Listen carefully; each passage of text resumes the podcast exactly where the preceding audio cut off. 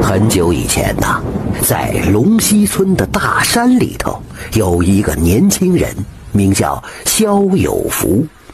自从出生以来，就不知道父亲是什么模样。十岁那年，母亲不慎摔断了腿，导致行动不便。二十多年来，一直都是肖有福照顾着母亲的起居。除了外出打猎或种地之外呀，他总是陪在母亲身边，寸步不离，生怕母亲有个闪失。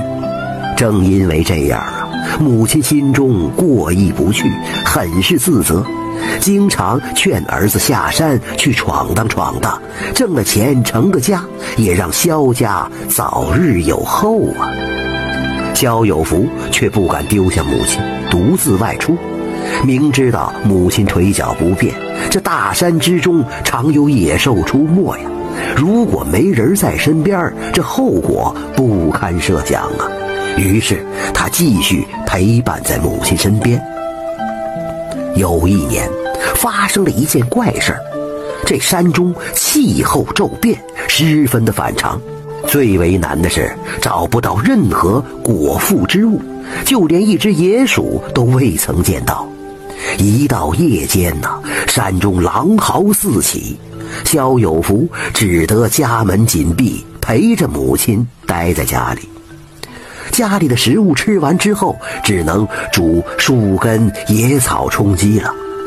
看到母亲日渐消瘦，体力不支，萧有福焦急万分，便关上家门，独自去山中寻找猎物。哪怕捉来一只老鼠也好啊，母亲就能吃上一顿肉了。可是他找了大半天了，这天色已经晚了，肖有福还是没有找到任何猎物。失望至极的他，便随意的靠在旁边的一座土堆上休息，看着天空，自言自语地说：“哎呀，老天爷呀，你这不是诚心要把我娘饿死吗？”偌大的一座山呐，却不见一丁点能吃的东西，你狠心不管，我可不能把我娘饿死。说罢，萧有福掏出一把匕首，忍着剧痛，硬是从自己的屁股上割了一片肉下来，用衣服包扎好伤口之后，一瘸一拐的就回家去了。这个时候，那土堆之中却有一个女子说话：“天地不仁呐！”世间难得有如此大孝之人，竟然愿意割肉喂母。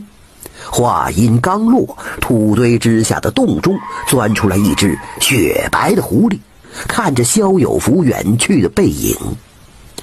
萧有福回到家中，他忍住剧痛，强颜欢笑，跟母亲说。啊，呃，娘，我今日打到了一头野猪，可是太大了，我扛不动，只得割下一片肉来带回家给母亲熬汤喝。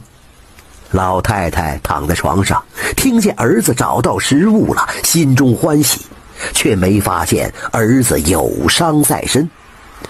肖有福熬了一锅肉汤，为母亲吃下之后，便睡去了。